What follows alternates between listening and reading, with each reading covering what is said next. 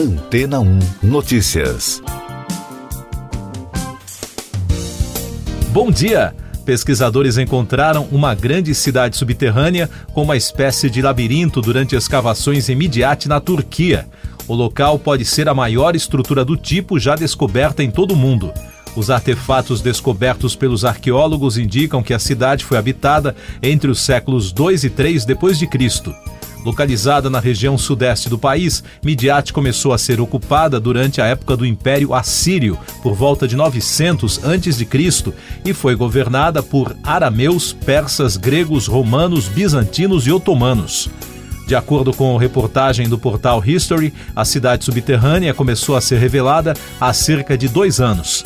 A equipe que investiga o achado já encontrou dezenas de túneis e 49 câmaras repletas de altares, silos de armazenamento e poços de água, o que representa apenas 3% da estrutura batizada de Matiate, a cidade das cavernas em tradução livre. O chefe das escavações, Gani Takan, disse ao portal que entre 60 e 70 mil pessoas podem ter se refugiado na estrutura subterrânea. Na Turquia, existem outras cidades semelhantes, sendo que uma das mais famosas é Derinkuyu, na região da Capadócia. O país se estende do leste da Europa ao oeste da Ásia e mantém conexões culturais com os antigos impérios grego, persa, romano, bizantino e otomano. É um dos seis estados independentes cuja população é majoritariamente turca. Além da língua oficial do país, a segunda mais usada é o curdo, falada por uma minoria que representa cerca de 18% da população. Outro local famoso no país fica no topo de um planalto de calcário perto de Urfa, chamado Gobekli Tepe. A construção tem mais de 20 cercados circulares de pedra com figuras humanas estilizadas com as mãos juntas que pesam até 10 toneladas. A região foi descoberta pelo arqueólogo alemão Klaus Schmidt em meados de 1996.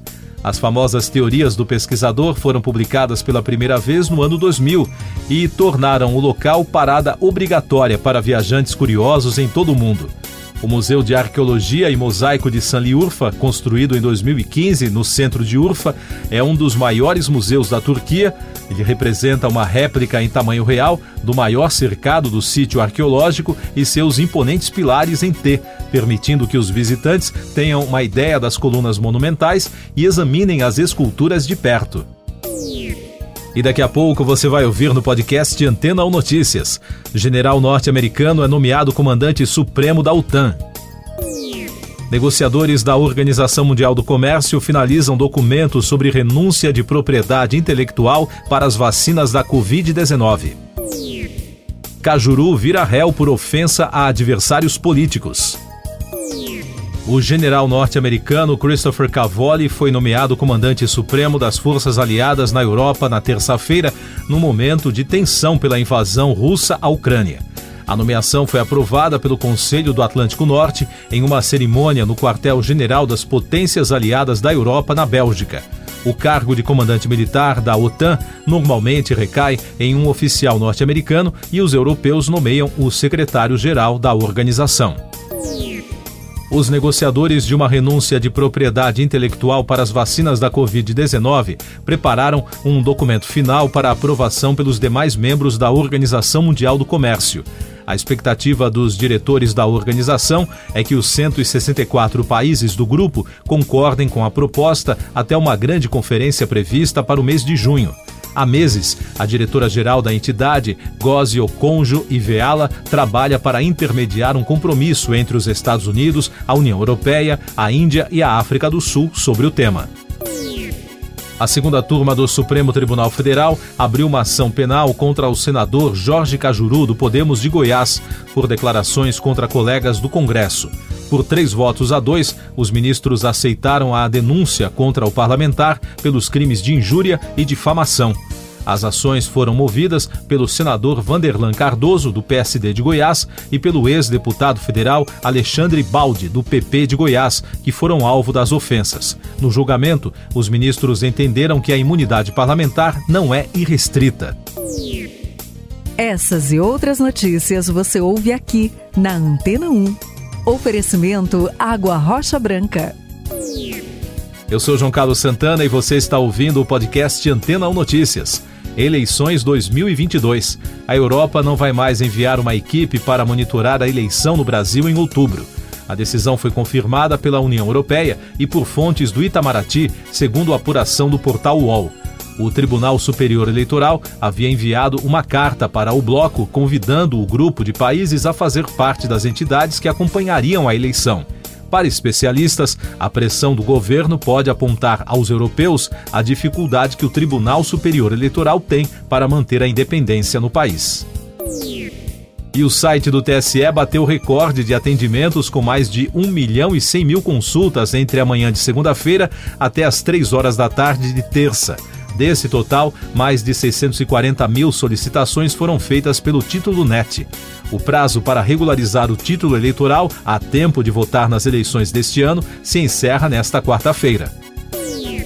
Ainda sobre as eleições, a Procuradoria-Geral Eleitoral do Brasil deu um prazo até a próxima semana para o Ministério da Economia explicar a redução do imposto sobre produtos industrializados em ano eleitoral.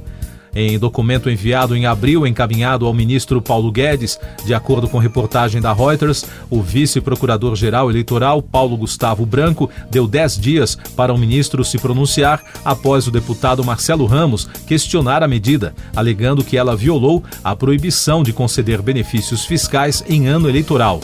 No último domingo, a bancada de senadores e deputados federais do Amazonas protocolou uma ação para tentar barrar o decreto que amplia para 35% a redução do IPI.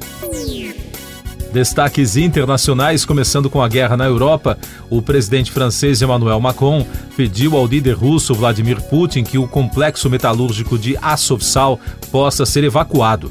Segundo as agências de notícias, durante mais de duas horas, Macron tentou, em conversa pelo telefone, convencer Putin a aceitar a retirada das pessoas no último reduto da resistência ucraniana na cidade já dominada pelas forças russas. Já o presidente russo disse que o Ocidente deveria parar de fornecer armas à Ucrânia. Macron também conversou pelo telefone no sábado com o presidente ucraniano Volodymyr Zelensky. A França está na presidência rotativa da União Europeia e, desde o início do conflito, o presidente francês vem tentando encontrar uma saída para a crise. Nos Estados Unidos, a Suprema Corte do país confirmou a autenticidade de um documento interno que sugere o fim do direito constitucional ao aborto, publicado pelo site Político. Em nota, a Corte ressaltou que o texto não representa a decisão final sobre o tema. O presidente da Suprema Corte, o juiz John Roberts, ordenou uma investigação para descobrir a origem do vazamento. Já o presidente dos Estados Unidos, Joe Biden, afirmou que vai trabalhar para defender o direito fundamental das mulheres, caso a corte derrube a decisão que permite o aborto legal no país. Mais destaques nacionais no podcast Antena 1 Notícias. O presidente do Senado, Rodrigo Pacheco, afirmou na terça-feira, após se encontrar com o ministro Luiz Fux, presidente do Supremo Tribunal Federal, que anomalias graves, como declarações sobre intervenção militar, fechamento do Supremo ou frustrações de eleições, precisam ser combatidas e contestadas a cada instante. Além de Pacheco, o ministro da Defesa, general Paulo Sérgio Nogueira, também se reuniu com Fux. Após a reunião, ele disse que as Forças Armadas estão comprometidas com a democracia, segundo informação divulgada pelo Supremo. As reuniões foram marcadas em meio a uma tensão entre o governo federal e o poder judiciário. A Câmara dos Deputados concluiu a votação de um projeto de lei que torna crime hediondo o homicídio contra menor de 14 anos. O texto que segue para a sanção presidencial também aumenta as punições para os crimes de injúria e difamação cometidos contra menores. Os deputados também aprovaram requerimento de urgência para a tramitação de um projeto que estabelece a suspensão dos reajustes nas contas de luz que vem sendo aprovados pela Agência Nacional de Energia Elétrica, a ANEEL. No Supremo Tribunal Federal, o ministro Alexandre de Moraes determinou um prazo de 15 dias para a Polícia Federal elaborar um relatório sobre a quebra de sigilo telemático no inquérito que apura o suposto vazamento de dados sigilosos pelo presidente Jair Bolsonaro. A decisão do ministro ocorre após a Procuradoria-Geral da República pedir o arquivamento da investigação e a Polícia Federal afirmar que encontrou indícios de que o presidente cometeu crime ao divulgar as informações.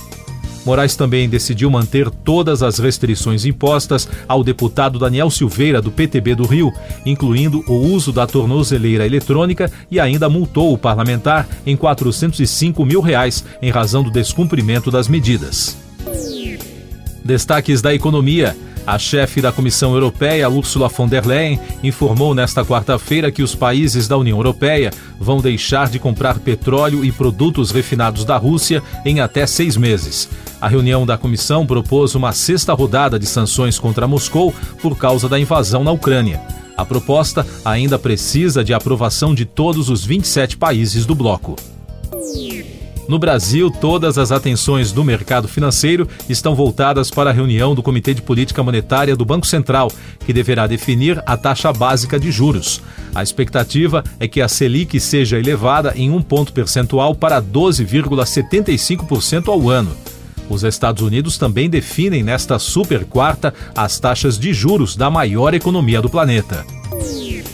Tecnologia e Negócios. A Web Summit, considerado um dos maiores eventos de tecnologia globais, será realizado na cidade do Rio de Janeiro pelos próximos três anos. Em 2023, o encontro vai ter a primeira edição sediada fora da Europa e a previsão é de que movimente mais de um bilhão de reais para a capital fluminense. Além disso, a iniciativa pretende consolidar o Rio como uma referência de tecnologia para toda a América Latina. Meio Ambiente. Cerca de 5 milhões de abelhas morreram depois de terem sido deixadas em caixas durante o clima quente em um voo da companhia Delta Airlines. O incidente foi considerado uma tragédia ambiental por especialistas. O caso aconteceu no fim de semana, quando o avião, com destino ao Alasca, nos Estados Unidos, foi deixado na pista de um aeroporto de Atlanta após um desvio. Em entrevista ao The New York Times, a empresária Sarah McCary do Centro de Apicultura da Califórnia disse que a maior perda, além do prejuízo financeiro, é claro, será para o ecossistema do Alasca, pois as abelhas seriam encaminhadas para ajudar na polinização das colheitas da primavera e outono. Siga nossos podcasts em antena1.com.br. Este foi o resumo das notícias que foram ao ar hoje na Antena 1.